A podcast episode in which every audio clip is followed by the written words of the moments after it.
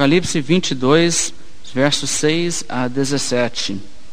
Disse-me ainda: Estas palavras são fiéis e verdadeiras. O Senhor, o Deus dos espíritos dos profetas, enviou o seu anjo para mostrar aos seus servos as coisas que em breve devem acontecer.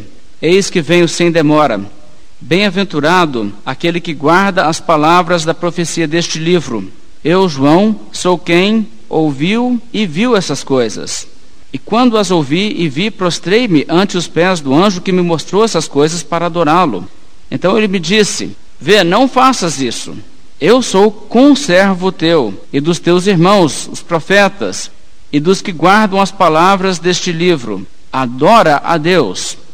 Disse-me ainda: Não celes as palavras da profecia deste livro, porque o tempo está próximo. Continue o injusto fazendo injustiça. Continue o imundo ainda sendo imundo. O justo continue na prática da justiça e o santo continue a santificar-se. E eis que venho sem demora, e comigo está o galardão, que tenho para retribuir a cada um segundo as suas obras. Eu sou o Alfa e o Ômega, o primeiro e o último, o princípio e o fim. Bem-aventurados aqueles que lavam as suas vestiduras no sangue do Cordeiro, para que lhes assista o direito à árvore da vida e entrem na cidade pelas portas. Fora ficam os cães os feiticeiros, os impuros, os assassinos, os idólatras e todo aquele que ama e pratica mentira. Eu, Jesus, enviei o meu anjo para vos testificar essas coisas às igrejas. Eu sou a raiz e a geração de Davi, a brilhante estrela da manhã. O Espírito e a noiva dizem: Vem. E aquele que ouve, diga: Vem. Aquele que tem sede, venha. E quem quiser, receba de graça da água da vida. João está nos trazendo ao fim do seu livro, ainda não vamos concluir hoje o estudo do livro de Apocalipse, mas estamos aproximando deste fim. E João já nos relatou a essa altura as suas visões, ele está nos falando agora palavras de conclusão. E nós vamos estudar esse trecho do livro com os temas que ele levanta, porque nós podemos ver que os versículos voltam a falar sobre certos assuntos de versículo em versículo. E há três temas principais aqui. O primeiro tema é o breve cumprimento das visões que o Apocalipse apresenta e a ênfase que ele quer nos dar quando conclui o livro é de que essas coisas se cumprem em breve. Também ele nos fala sobre algumas exortações à vista disto, o fato de que é breve o tempo do cumprimento e, por fim, uma terceira ênfase nesse texto, nós encontramos também uma ênfase sobre a veracidade do testemunho, sobre como isso é realmente verdadeiro e deve ser crido. Então vamos fazer o nosso estudo nessa forma hoje, olhando essas três ênfases nesses textos. Uma coisa que eu gostaria de dizer logo do início, o verso 8 e 9 falam sobre como João se prostrou diante do anjo, pensando em adorá-lo. Eu entendo que isso é, na verdade, uma repetição daquilo que ele já nos falou no capítulo 19, ao invés de ser uma outra ocasião em que João se prostra, eu entendo que ele está narrando novamente que aconteceu aquilo, e como nós já estudamos aquela passagem, nós não vamos então aqui estudar esses versos. Mas, primeira ênfase desse texto é que o livro de Apocalipse trata de coisas em suas visões que não são para um futuro longínquo do tempo em que o livro foi escrito. Não é coisa que aquela geração deveria dizer, ignorar e dizer, ah, isso não é para gente, isso é para uma outra geração se preocupar. Essa é a primeira ênfase que nós encontramos aqui à medida que ele conclui seu livro. Verso 6, por exemplo. Disse-me ainda: essas palavras são fiéis e verdadeiras. O Senhor, o Deus dos espíritos dos profetas, enviou seu anjo para mostrar aos seus servos as coisas que em breve devem acontecer. As coisas que em breve devem acontecer. O que o Apocalipse ensina não é uma coisa para um futuro longínquo, quando João escreve. São coisas que estão ali para aquela geração, porque elas se cumprem em breve. Você também encontra aqui no verso 10 as seguintes palavras: Disse-me ainda, não celes as palavras da profecia deste livro, porque o tempo está próximo. Agora, isso é interessante. Vamos voltar para o livro de Daniel, no capítulo 12, e vamos olhar o que acontece ali no capítulo 12 de Daniel, porque é nesse capítulo que nós temos o referencial para essa declaração do anjo de que essas coisas não devem ser seladas, porque elas se referem a coisas que estão próximas. Daniel, no capítulo 12, trazendo uma conclusão o seu livro, a última visão de Daniel era uma visão que referia-se a coisas que passariam a acontecer no período do Império Grego. Agora você se recorda que Daniel viveu no período da Babilônia, e ele até mesmo chegou a ver a queda da Babilônia e o início do período em que os persas dominavam aquela região do mundo. Mas Daniel não viveu até o período do cumprimento de todas as suas profecias. Ele tinha profecias que abrangiam um período muito mais longo. Você lembra que tipicamente as suas profecias eram profecias que envolviam quatro reinos, como naquela estátua onde havia quatro partes e onde ele também fala dos quatro animais, no capítulo 7. Então Daniel fala sobre os quatro impérios. Esses seriam Babilônia, Pérsia, Grécia e Roma. Quando Daniel tem esta última de suas visões, a visão que está relatada no capítulo 10, 11 e 12, esta visão não se refere ao tempo em que Daniel vive, ela atinge apenas o período de Grécia para frente, dias que Daniel não veria. E as profecias aqui do capítulo 11, que Daniel está concluindo aqui no capítulo 12, essas profecias passaram a cumprir-se coisa de 200 anos depois da vida de Daniel. E por isso aqui em Daniel capítulo 12, o verso 8, a instrução que Daniel recebe é esta: Eu ouvi, porém não entendi. Então eu disse: Meu senhor, qual será o fim dessas coisas? Ele respondeu: Vai, Daniel, porque estas palavras estão encerradas e seladas até o tempo do fim. Muitos serão purificados, embranquecidos e provados, mas os perversos procederão perversamente e nenhum deles entenderá. Mas os sábios entenderão. Aqui o que você vê que ele diz para Daniel essencialmente é o seguinte: Daniel, essas coisas você não vai entender agora, porque elas não são para a sua geração, não são para o seu tempo. Essas coisas são para o futuro. Então ele diz: Olha, Daniel, encerra e sela as palavras desse livro, dessa profecia que eu estou te dando. Não todo o livro de Daniel, mas aquela visão. Porque elas não se referem àquele período de tempo em que ele vivia. Começariam a se cumprir coisa de 200 anos mais tarde. Agora, em contraste com isso, vamos voltar para o Apocalipse e vamos entender o que acontece no Apocalipse. Aqui no Apocalipse, o anjo diz para João exatamente o contrário. O anjo diz para João: Olha, as coisas que você relatou ao povo de Deus neste livro, nessa profecia, elas não se referem a um futuro longínquo daqui a 200 anos ou mais do que isso. Elas se referem a coisas que são breves, por isso não celes, no verso 10, não celes as palavras de profecia desse livro, porque o tempo está próximo. Se nós compreendemos isso, à luz daquilo que nós já temos biblicamente falando na profecia de Daniel, nós vemos como que é impossível fazer o que muitos intérpretes do Apocalipse fazem, de empurrar o cumprimento do que o Apocalipse diz para um futuro lá distante, para no caso os nossos dias. E as pessoas dizem: o Apocalipse ainda não começou a se cumprir. Isso vai se cumprir daqui a um tempo, ou talvez em nossos dias comece a cumprir-se. Mas na verdade, irmãos, o Apocalipse tem a ver com verdades que já estavam em desenvolvimento no período em que João viveu e que aquela geração entenderia e não se referia a um período longo no futuro. Agora vamos colocar em termos práticos o que estamos dizendo então com isso.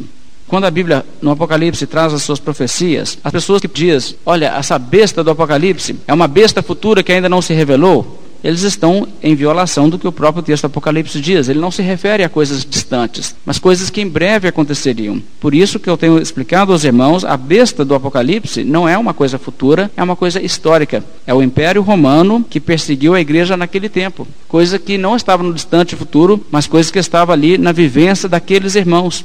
E o livro de Apocalipse prediz a queda da Babilônia, o nome para Roma, o Império Romano, coisa que se cumpriu historicamente, já aconteceu. A queda do Império Romano, a derrota através do que Deus trouxe sobre ela, em termos de catástrofes naturais, invasões, da própria degeneração moral em que o Império se encontrou, que provocou e precipitou também sua ruína. Então, essas coisas são preditas no Apocalipse, essas coisas não são para outros dias, são para os dias daqueles que viveram no período de João. E também nós temos que entender, irmãos, que os princípios que o Apocalipse apresenta sobre Deus lidar com o mundo através de sua ira, numa manifestação não plena, mas uma manifestação limitada, como nos símbolos né, de uma terça parte, uma quarta parte sendo atingida. Isto se aplica não a um período futuro, uma tribulação intensificada, mas se refere a toda a história da humanidade, onde Deus está sempre lidando com os homens através de manifestações parciais da sua ira.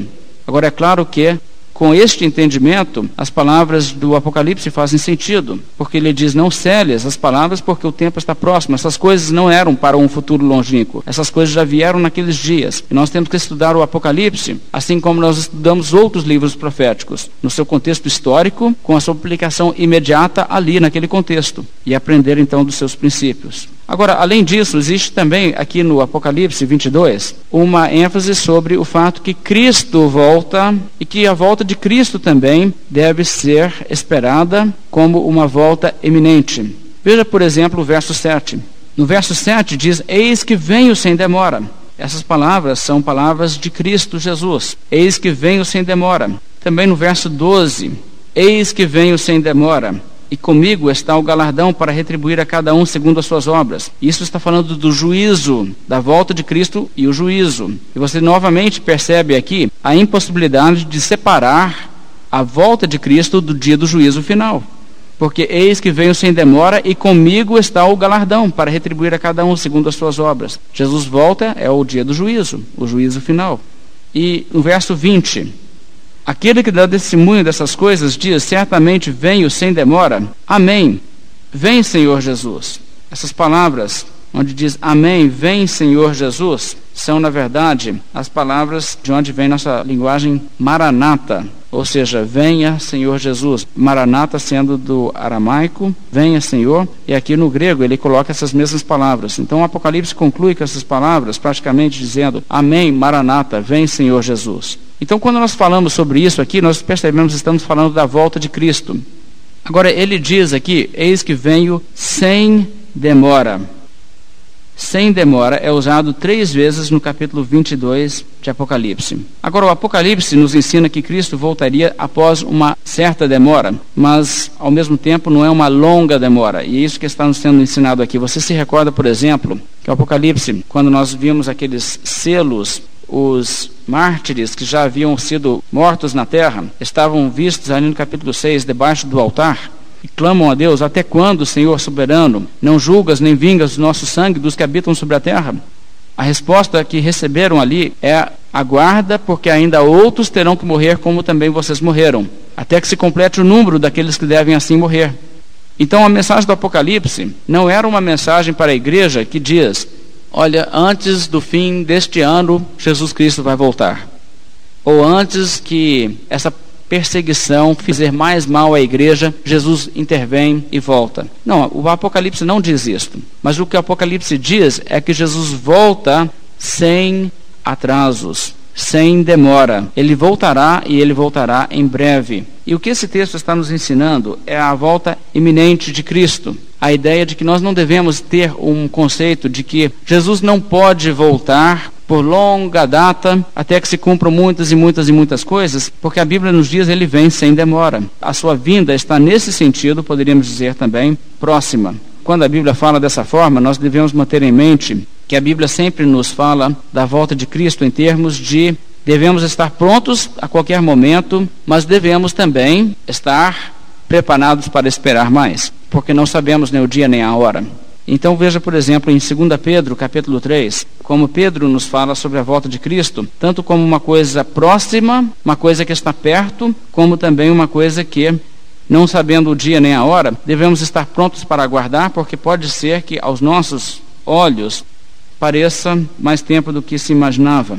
2 Pedro, capítulo 3, no verso 7, Pedro diz: Ora, os céus que agora existem e a terra, pela mesma palavra, têm sido entesourados para fogo, estando reservados para o dia do juízo e destruição dos homens ímpios. Então veja que o céu e a terra que agora existem estão preparados, reservados para o dia do juízo, onde serão destruídos. Verso 8 ele diz: Há, todavia, uma coisa, amados, que não deveis esquecer: que para o Senhor um dia é como mil anos, e mil anos como um dia. E o que, que ele quer dizer com isso?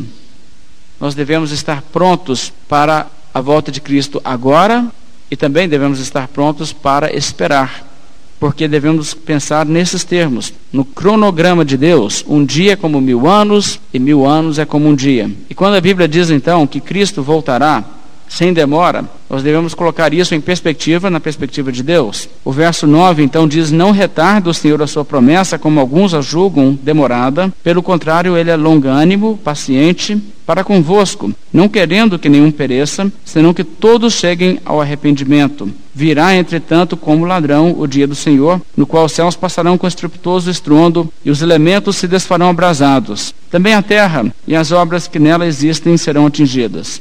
Aqui então o texto está nos falando claramente o seguinte: o Senhor Jesus Cristo voltará, ele não retardará, ele não está esquecendo da sua promessa. E aí o verso 10 enfatiza: ele virá como um ladrão, ele voltará, e no dia que ele volta, os céus deixarão de existir, a terra tudo deixará de existir. Será o dia do fim do mundo, como ele prediz aqui no verso 7. Mas nós devemos saber que para com o Senhor esse intervalo, que para nós parece uma coisa longa, é para ele uma coisa insignificante. Para com o Senhor, mil anos é como um dia, e um dia como mil anos. E por isso, essa volta de Cristo, devemos estar vendo nessa perspectiva. A sua volta é iminente, a igreja nunca pode se esquecer disso. A qualquer momento, Cristo pode voltar. Ele pode subitamente chegar, sem aviso, como um ladrão que não dá aviso.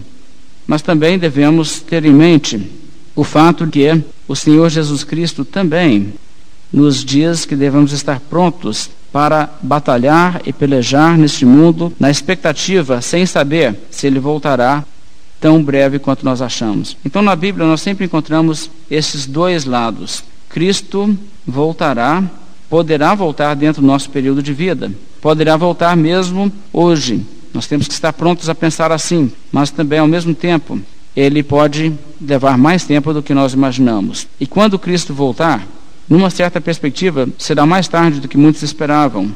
E por isso temos que estar prontos para perseverar. E por outro lado, quando ele chegar, certamente será antes do que as pessoas estarão pensando. Quando Jesus realmente vier, as pessoas dirão: já? Aconteceu já? Isso será uma surpresa maravilhosa para aqueles que o aguardam e será uma surpresa desagradável para aqueles que o rejeitam. Então nós temos que ver nessa perspectiva essas palavras. Certamente venho sem demora. O cronograma de Deus está perfeitamente em funcionamento, sem nenhum atraso. E Cristo vem e sua volta será em breve. Agora vamos também olhar outra coisa que nós encontramos aqui nesta passagem. O verso 12 nos diz: Eis que venho sem demora, e comigo está o galardão, que tenho para retribuir a cada um segundo as suas obras. Eu sou o Alfa e o Ômega, o primeiro e o último, o princípio e o fim. Eu gostaria apenas que vocês notassem nesse versículo 12 e 13: quem é que vem sem demora?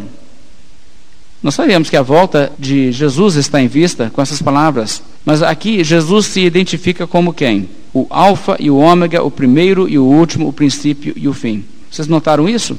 O verso 12 Eis que venho sem demora, e comigo está o galardão para retribuir a cada um segundo suas obras. Eu sou o Alfa e o Ômega, o primeiro e o último, e o princípio e o fim. De forma que nós vemos claramente que o primeiro e o último, o princípio e o fim, é o título do Senhor Jesus Cristo. Também é o título de Deus Pai. De forma que nós encontramos novamente a verdade da Trindade, um só Deus.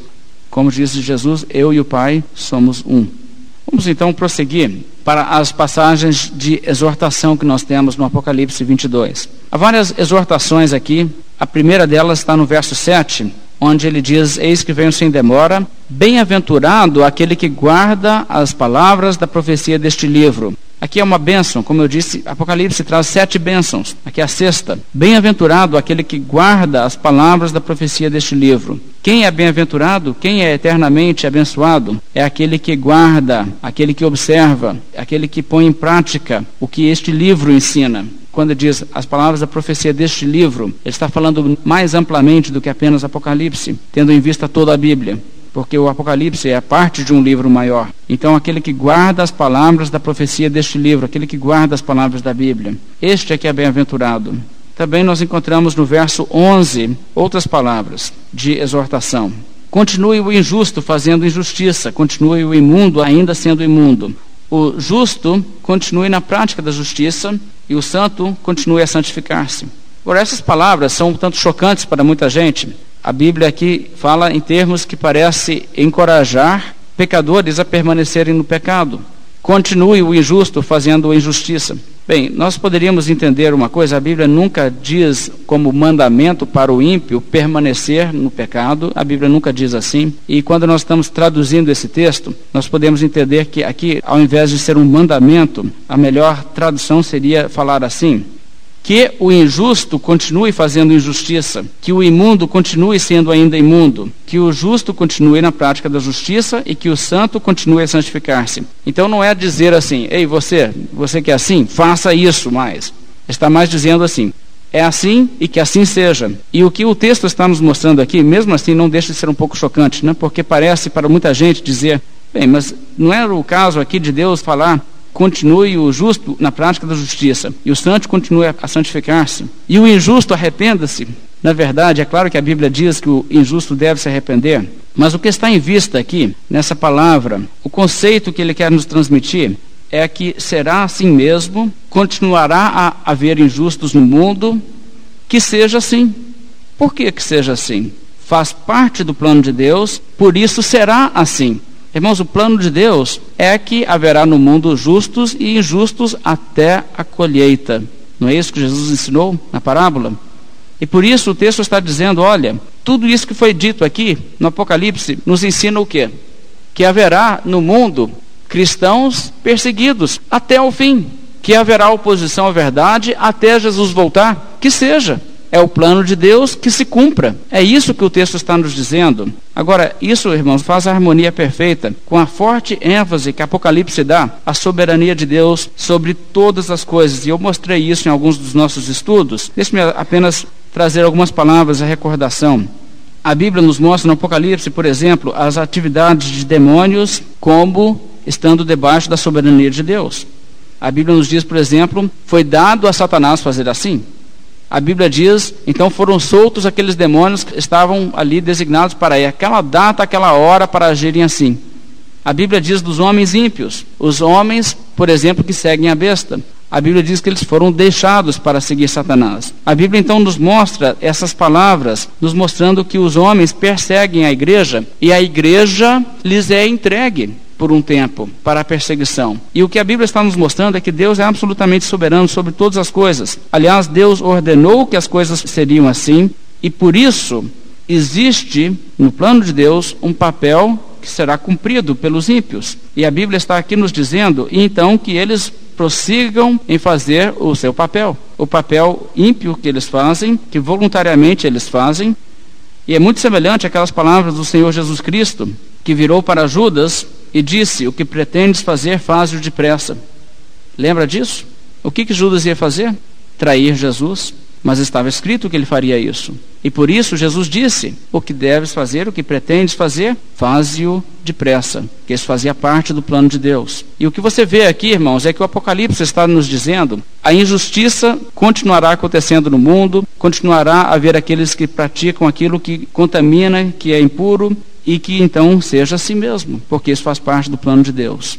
Agora, por outro lado, quando diz o justo continue na prática da justiça e o santo continue a santificar-se, nós encontramos também a outra realidade, né, o outro lado da moeda, que é também o plano de Deus, que o seu povo continue na prática da justiça, que o seu povo triunfe sobre esse mundo e que haja então uma perfeição no corpo de Cristo no dia da redenção. E todos ali que são santos continuam na prática da justiça. Então a Bíblia diz que seja assim, que o justo continue a santificar-se.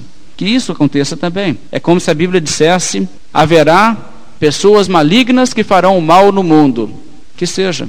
Haverá justos, os justos continuarão a ser santos. Amém. Que assim seja. É isso que o texto está nos passando. Agora, até mesmo, irmãos, nós sabemos que para Cristo ser crucificado, era necessário que homens fizessem o mal. Era necessário um Judas que traísse. Judas quis fazer isso, mas ele, na verdade, nada mais fez, como diz Pedro, do que aquilo que Deus havia preordenado que acontecesse. E sabe, irmãos, quando as pessoas fazem o mal neste mundo, perseguem, por exemplo, a igreja, fazem as coisas erradas e absurdas que fazem, na verdade, eles também cumprem o plano de Deus, não é?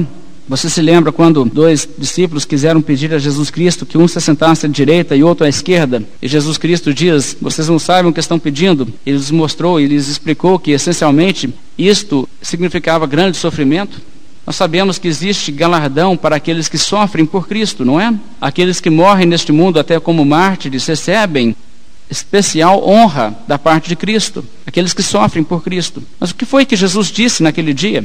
Jesus Cristo disse aos discípulos: Quanto, porém, ao assentar-se à minha direita ou à minha esquerda, não me compete concedê-lo, porque é para aqueles a quem está preparado. Se alguém vai sofrer por Cristo neste mundo, é necessário também que alguém persiga a igreja, não é? É claro que sim. Se alguém vai ser mártir por Cristo, é necessário que alguém seja o perseguidor. Mas já está preparado por Deus dar esse galardão para alguém. E então, para que se cumpra o plano de Deus, continue o injusto fazendo a sua injustiça, porque assim cumprirá o plano de Deus e assim ele recompensará o seu povo. E é isso que Apocalipse está dizendo aqui na sua conclusão. Vamos também olhar, irmãos, o verso 14, onde ele nos diz: a outra bem-aventurança, a sétima, bem-aventurados aqueles que lavam as suas vestiduras no sangue do Cordeiro, para que lhes assista o direito à árvore da vida e entrem nas cidades pelas portas. Essas palavras, no sangue do Cordeiro, aqui são muito importantes. Quem é bem-aventurado? Bem-aventurado é aquele que tem direito à vida eterna, à árvore da vida, e a entrar na cidade pelas portas. Este é que é bem-aventurado. Bem-aventurado aqueles que lavam as suas vestiduras essa palavra lavar as vestiduras poderá nos parecer aqui à primeira vista. Bem-aventurado é aquele que, através dos seus esforços, faz grande esforço e se lava, e se lava, e se purifica, e vai se purificando, mas não é nada disso, né? Porque nós nos lavamos não com os nossos esforços, com nossas virtudes, nossos méritos, mas nós nos lavamos no sangue do Cordeiro. É uma linguagem engraçada porque o sangue, na verdade, ele não limpa, ele suja, né? Mas o sangue de Cristo, nesse sentido, ele limpa o coração, ele limpa o nosso espírito, ele limpa a nossa ficha, a nossa culpa de todo o pecado. E bem-aventurado não é aquele que com grande esforço se torna digno, porque desses não haverá nenhum no dia do juízo. Mas bem-aventurado é aquele que se refugia em Cristo e que então recebe de graça da água da vida, como diz o verso 17, sem preço, em troco de nada, mas lava as suas vestiduras, não no que ele fez, mas no que Cristo fez na cruz. Este é que é bem-aventurado. Este que lava as suas vestiduras, que tira as suas culpas, limpa os seus pecados, através da redenção que existe em Cristo Jesus pelo seu sangue, sua morte na cruz. Este é bem-aventurado, porque ele tem direito à vida eterna ele entra na cidade, a santa cidade, a Nova Jerusalém, pelas portas. Essa expressão de lavar as roupas, nós encontramos em Apocalipse 19 também, as roupas brancas. Apocalipse 19, o verso 8 diz que a igreja foi-lhe dado vestir-se de linho finíssimo, resplandecente e puro, porque os, o linho finíssimo são os atos de justiça dos santos. Mas o que é interessante aqui é que foi-lhe dado vestir-se de linho finíssimo. Não é uma coisa que ela fez por si, é uma coisa que lhe foi dada. Foi dada à igreja se vestir de uma roupa limpa, que é uma roupa lavada no sangue do Cordeiro, não é uma coisa que ela mesma produz para si. Então a salvação é pela graça, como a Bíblia sempre nos afirma.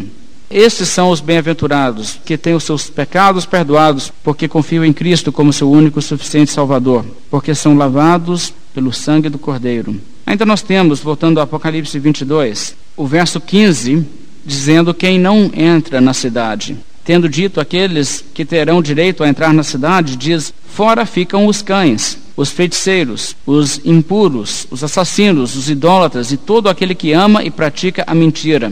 Agora veja bem quem é que fica de fora. Aqui nós temos, em primeiro lugar, os cães. Quem são os cães? Você costuma chamar alguém de cachorro?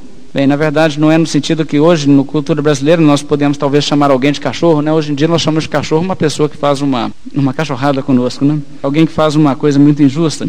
Mas no contexto aqui, bíblico, isso está muito ligado com uma forma judaica de se expressar. Porque os judeus chamavam de cães quem? Os gentios. E o que o texto está dizendo, fora da cidade santa ficam os gentios, aqueles que não são parte de Israel. Agora, no livro de Apocalipse, o povo de Deus é identificado repetidamente como Israel. Lembra que o povo de Deus, salvos, são representados por um símbolo de 144 mil judeus, pessoas das doze tribos. No entendimento de João, o povo de Israel verdadeiro é a igreja. Tanto é que ele diz aqueles que são judeus na carne, tem lá sua sinagoga, ele diz eles são sinagoga de Satanás. Lembra disso? Eles, dizem que são judeus, mas não são. Sabe quem é judeu? Sabe quem é Israel? Israel são os cristãos verdadeiros. Estes são o Israel de Deus. Agora então, ele está dizendo uma coisa muito prática: Israel estará na cidade. Israel será todo salvo. Mas quem não faz parte de Israel são os cães, são os gentios. Não importa se vem da descendência de Abraão. A questão não é esta. Israel é estar em Cristo. Os cães ficarão de fora. Aqueles que são os gentios não terão parte na Nova Jerusalém. Somente o Israel de Deus poderá entrar na Cidade Santa.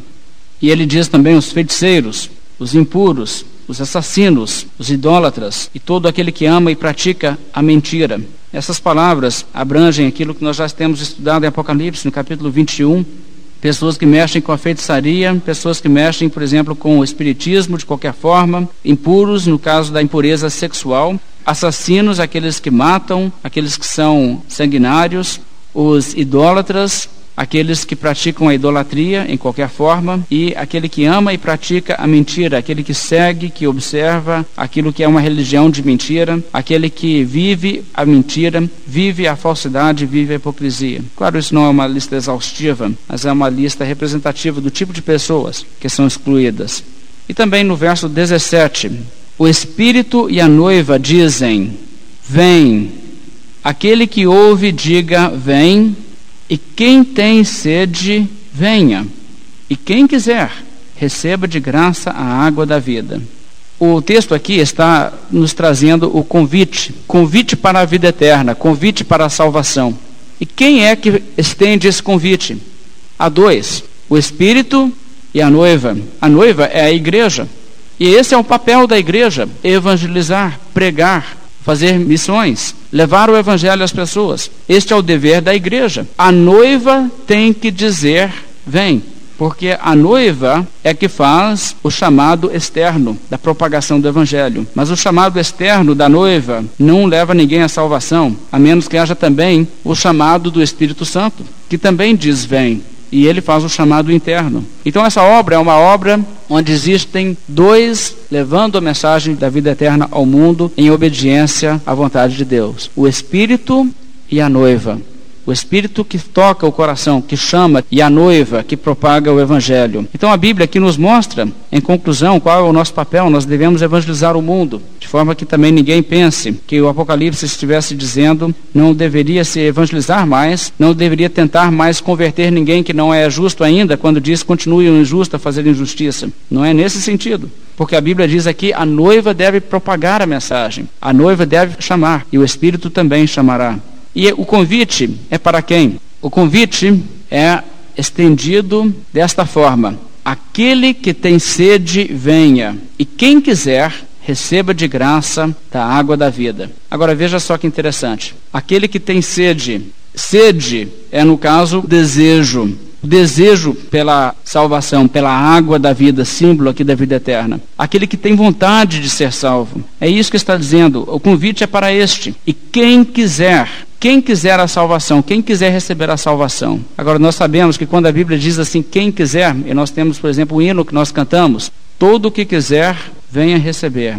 Nós sabemos que isto é o convite de Deus, a salvação para todo o que quiser. Infelizmente, nós sabemos que nem todos querem, mas o convite, de fato, é estendido a todo que quiser. Todo aquele que quiser. E quando o Espírito Santo chama e vem tocando no coração, despertando na pessoa tanto o querer como efetuar segundo a vontade de Deus, então a pessoa passa a querer. Toda a humanidade não é convidada às bodas do Cordeiro. Lembra que o Apocalipse diz: Bem-aventurados aqueles que são chamados às bodas do Cordeiro? Toda a humanidade não é chamada. Sabe quem é chamado? É chamado quem quiser. E quando uma pessoa realmente quer, deseja a salvação mais do que tudo e está disposta a seguir a Cristo, então é para este e ele passa a ser também uma pessoa bem-aventurada. Irmãos, vamos então olhando o último dos três temas que nós temos aqui, que é o testemunho que se dá dessa mensagem. O Apocalipse, à medida que fecha, mostra que essas visões são verdadeiras, Deus dá testemunho disso, Jesus dá testemunho disso, o anjo dá testemunho disso e João também dá testemunho disso. Veja, por exemplo, o verso 6. Disse-me ainda: essas palavras são fiéis e verdadeiras. O Senhor, o Deus dos espíritos dos profetas, enviou o seu anjo para mostrar aos seus servos as coisas que em breve devem acontecer. Quem é que dá testemunho disto? O Senhor, o Deus dos espíritos dos profetas. Ele deu testemunho e mandou seu anjo testemunhar. Veja o verso 8. Eu, João, sou quem ouviu e viu estas coisas. O verso 20, ele diz: Aquele que dá testemunho dessas coisas diz: Certamente venho sem demora. Amém. Vem, Senhor Jesus. E no verso 16 também: Eu, Jesus, enviei o meu anjo para vos testificar essas coisas às igrejas. Então, todas essas palavras aqui são dadas para testemunho. Jesus Cristo mandou o seu anjo para testificar, o seu anjo testificou e João nos testificou. Temos o testemunho de Deus, do anjo de Deus, do apóstolo de Deus. É um testemunho suficiente, não é? Sabe por que há tanto testemunho disso? A Bíblia aqui nos traz revelações do fim do mundo, do dia do juízo final, novos céus, nova terra, lago que arde com fogo e enxofre para todo sempre, verdades que o homem é tentado pelo diabo a duvidar. O diabo sempre vem dizendo: Mas será que vai ser mesmo assim? Será que realmente vai ter esse lago de fogo? Será que vai ter mesmo essa eternidade feliz para o crente em Cristo? Será que isso tudo é verdade mesmo? Será que isso aí não é uma ilusão, uma fantasia de alguém? E por isso, irmãos, nós temos o testemunho mais solene em respeito a todas essas palavras, para que ninguém duvide. E, irmãos, duvidar daquilo que é seguramente confirmado por testemunho de credibilidade. É pecado. É pecado. Você vê, por exemplo, em Lucas capítulo 1, uma ocasião em que Deus mandou um anjo para dar testemunho de uma coisa. Um anjo de Deus. Ora, deveria ser prontamente recebido o testemunho de um anjo enviado por Deus, não é? Um anjo de Deus não seria enviado para dar uma mensagem mentirosa que falharia. E veja o que acontece em Lucas capítulo 1, verso 18. Então perguntou Zacarias ao anjo: Como saberei isto? Pois eu sou velho e minha mulher avançada em dias. Aqui Zacarias duvida um pouco do anjo. Você lembra, né? O anjo disse: Olha, Zacarias, você vai ser pai. Você vai ter um filho e deve colocar o nome de João. E Zacarias perguntou: Como que eu vou saber que isso vai acontecer mesmo? Como saber? O anjo está ali falando contigo. Precisa mais do que isso? Veja o que Gabriel responde, verso 19. Respondeu-lhe o anjo: Eu sou Gabriel, que assisto diante de Deus, e fui enviado para falar-te e trazer-te essas boas novas. Todavia ficarás mudo e não poderás falar até o dia em que essas coisas venham a realizar-se, porquanto não acreditaste nas minhas palavras, as quais a seu tempo se cumprirão. Zacarias foi censurado porque ele duvidou? Bem, eu não sei, viu? Gabriel, o anjo, está me falando isso, mas como que eu vou saber que vai realmente acontecer? Que esse negócio é meio puxado de acreditar. Eu, um homem velho, tenho um filho nessa idade, minha esposa já velha, tem um filho. E o anjo ficou meio impaciente com ele também, né? E disse para ele: Zacarias, você sabe quem que eu sou? Eu sou o anjo Gabriel, fui enviado de Deus. E você não está acreditando nas minhas palavras? Então vamos fazer o seguinte: você fica sem falar então, até que ele disse: Você quer uma prova? Eu te dou uma prova. Não era a prova que ele queria, né? Veja em 2 Reis, capítulo 7, e veja outra passagem que nos mostra a seriedade de duvidar daquilo que é legitimamente comprovado pelo testemunho de Deus. 2 Reis capítulo 7, nessa passagem, o que nós estamos vendo, uma situação onde um homem duvidou da profecia do profeta. Veja o verso 1 do capítulo 7. Então disse Eliseu: ouvi a palavra do Senhor. Assim diz o Senhor: amanhã, a estas horas, mais ou menos, dar-se-á um alqueire de flor de farinha por um ciclo e dois de cevada por um ciclo à porta de Samaria. Porém, o capitão, a cujo braço o rei se apoiava, respondeu ao homem de Deus: Ainda que o Senhor fizesse janelas no céu, poderia suceder isso? Disse o profeta: Eis que tu verás com os teus olhos, porém disso não comerás. Agora veja o verso 16. Então saiu o povo e saqueou o arraial dos Círios. E assim se vendia um alqueire de flor de farinha por um ciclo, e dois de cevada por um ciclo, segundo a palavra do Senhor. Dera o rei a guarda da porta ao capitão, em cujo braço se apoiara, mas o povo o atropelou na porta e ele morreu. Como falara o homem de Deus que falou quando o rei descera a ele. Assim se cumpriu o que falara o homem de Deus ao rei. Amanhã, a essas horas, mais ou menos, vender-se-ão dois alqueires de cevada por um ciclo e um de flor de farinha por um ciclo à porta de Samaria. Aquele capitão respondera ao homem de Deus: Ainda que o Senhor fizesse janelas no céu, poderia suceder isso segundo essa palavra? Dissera o profeta: Eis que tu verás com os teus olhos, porém disso não comerás. Assim lhe sucedeu, porque o povo o atropelou na porta e ele morreu. Agora, o que, você vê nessas duas passagens que nós temos lido, em Lucas e em 2 Reis? O recado que Deus quer dar é o seguinte: aquilo que Deus diz se cumpre, e é pecado duvidar. Eliseu era um profeta de Deus comprovado. Não era a primeira vez que ele se levantou e disse: Deus falou comigo e eu tenho um recado para o povo. Ele era um profeta confirmado pelo Senhor diante de Israel. Quando ele falou isto, todos sabiam que ele era profeta que falava da parte de Deus. O anjo que falou com Zacarias, Zacarias entendia que era um anjo falando com ele. E o que Deus estava dizendo os dois casos era o seguinte: quando está evidentemente claro e confirmado que uma palavra é a palavra da boca do Senhor, não duvide, porque Deus não acha graça. E aqui, irmãos, em Apocalipse, a Bíblia está dizendo: Jesus dá testemunho disso. Deus dá testemunho disso. O anjo dá testemunho disso. O apóstolo João dá testemunho disso. Estas palavras certamente se cumprirão. Estas palavras são fiéis e verdadeiras.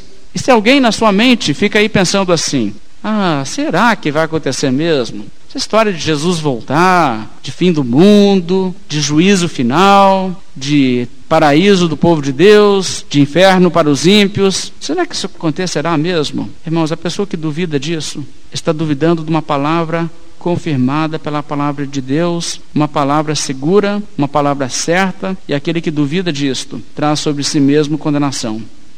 Pedro nos disse: temos assim tanto mais confirmada a palavra profética. E fazeis bem em atendê-la, como uma candeia que brilha em lugar tenebroso, até que o dia clareie e a estrela da alva nasça em vosso coração, sabendo primeiramente isto, que nenhuma profecia da Escritura provém de particular elucidação, porque nunca jamais qualquer profecia foi dada por vontade humana. Pelo contrário, homens santos falaram da parte de Deus, movidos pelo Espírito Santo. Nós sabemos, irmãos, que essas palavras são fiéis e verdadeiras. Coisas que o Apocalipse prediz já se cumpriram. Em nosso estudo temos visto isso. Como Deus julgou Roma, como Roma caiu pelas suas províncias, as nações vieram, saquearam e queimaram a cidade de Roma, como a Bíblia predisse. Nós já vimos outras coisas que se cumpriram, que Deus prometeu no Apocalipse. Nós conhecemos que no resto da Bíblia, tudo aquilo que a Bíblia declarou que aconteceria, aconteceu com Jerusalém, com Tiro, com Sidom, com Babilônia, com Nínive, com terras diversas que a Bíblia abrange, até a terra do Egito, dos Edomitas, todas as terras, a Bíblia nos fala profecias e todas elas se cumpriram, nenhuma falhou. E agora o livro sagrado nos dá ainda essas profecias de um dia que virá, em que o Senhor Jesus Cristo voltará como juiz de vivos e mortos. É pecado seríssimo questionar e duvidar em seu coração, dizer: será? Essas palavras são fiéis e verdadeiras. Vamos nos colocar de pé, fazer uma oração, encerrando nosso estudo dessa noite.